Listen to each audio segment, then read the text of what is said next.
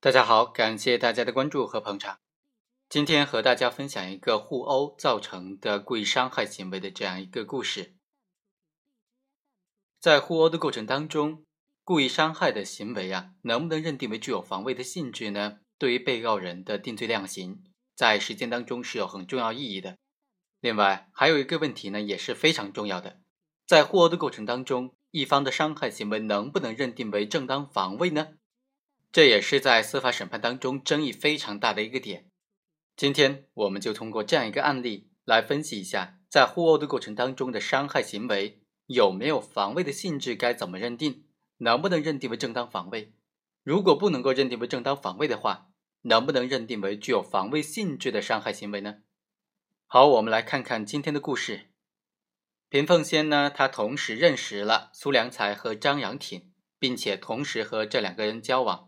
可以说是一脚踏两船了。在交往的过程当中，张扬挺越来的越感觉到她的男朋友对她是若即若离的，就怀疑她的男朋友和苏良才跟她是有另外的情敌的关系，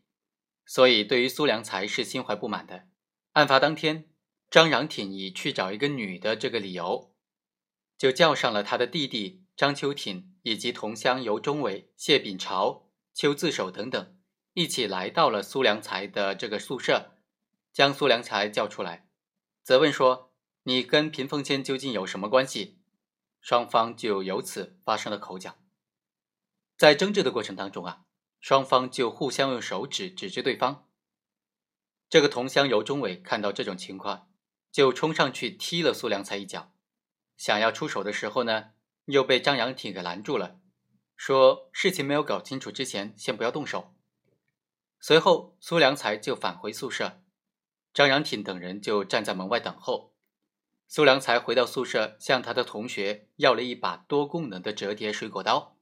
并且张开刀刃插在他的后裤袋里，叫平凤仙和他一起出去。在门口不远处呢，苏良才和张扬挺再次发生了争执，双方互不相让，并且用中指比划责骂对方。当张扬挺威胁说：“真的要打架吗？”苏良才就说：“打就打。”张扬挺呢，立即出拳殴打了苏良才，苏良才也就随即进行了还手，两个人就处于互殴状态。被害人张秋挺看见他的哥哥和苏良才对打，于是呢上前帮助他的哥哥。苏良才边打边退，尤忠伟、谢朝炳等人看见这种状况，就围追苏良才了。苏良才被逼无奈，于是呢，就拔出了张开刀刃的水果刀，朝着冲在最前面的被害人张秋挺猛刺了一刀，导致了被害人当场倒地。后来送往医院的过程当中就死亡了。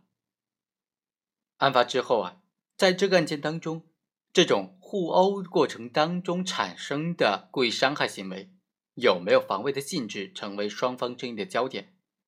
辩护人认为这是一个正当防卫，控方认为呢这是一个故意杀人。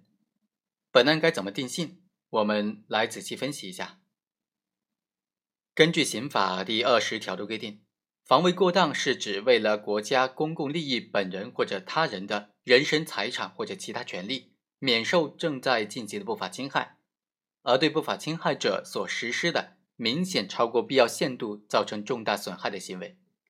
也就是说呢，防卫过当是以正当防卫为前提条件的，要求行为人的行为具有防卫的性质和目的的正当性，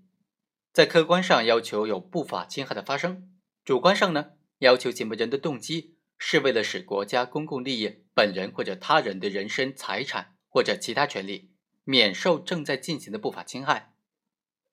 也就是主观上他根本不具备危害社会的意图。是无犯罪目的的，只是由于行为人在实施防卫的过程当中，针对不法侵害所采取的这个防卫行为明显的超过了必要限度，才造成了重大的损害。防卫过当的行为，它的主观上呢，主观恶性是比较小的，具有一定的社会危害性，但它的目的动机就是出于正当防卫，社会危害性呢也明显小于其他的故意伤害行为，所以刑法才规定。正当防卫明显超过必要限度，造成重大损害的，就应当负刑事责任。但是应当减轻或者免除处罚。而在打架斗殴的过程当中，就像在这个案件当中啊，一般情况之下，双方都是出于主动的，都具有侵害对方的故意，双方的行为都是不法侵害行为，所以双方行为的性质都不属于正当防卫的范畴了。那本案被告人苏良才的行为该怎么定性呢？苏良才第一次被张挺然叫出门的时候呢，和张挺然产生了争执，被张的同伙尤忠伟踢了一脚。事后，苏良才不能够冷静的处置，心怀不满，回到宿舍向同学要了一把折叠式的水果刀，并且张开刀刃藏在裤袋之中。这就说明此时苏良才主观上已经产生了斗殴的故意。在张挺然的言语挑衅之下，苏良才说打就打，并且在斗殴的过程当中持刀刺死了被害人。苏良才无论是从主观方面还是客观方面。都具有对对方进行不法侵害的故意和行为。苏良才并非是不愿意斗殴、退避不予还手，在退无可退的情况之下被迫进行的自卫反击，而且呢是在对方手中并没有持任何凶器的情况之下实施的这样一个反击行为。显然，苏良才的行为是为了逞能，目的在于向对方显示自己并不惧怕对方，甚至故意侵犯他人人身权利。很显然是一种有目的的直接故意犯罪行为，主观上具有危害社会的犯罪目的，不具有防卫过当所应当具备的防卫性和目的的正当性，因此不符合正当防卫当中防卫过当的本质特征，应当以故意伤害罪来定罪处罚。好，以上就是在互殴过程当中故意伤害行为是否具有防卫性质的一个简单的分析。今天就和大家分享到这里，下期再会。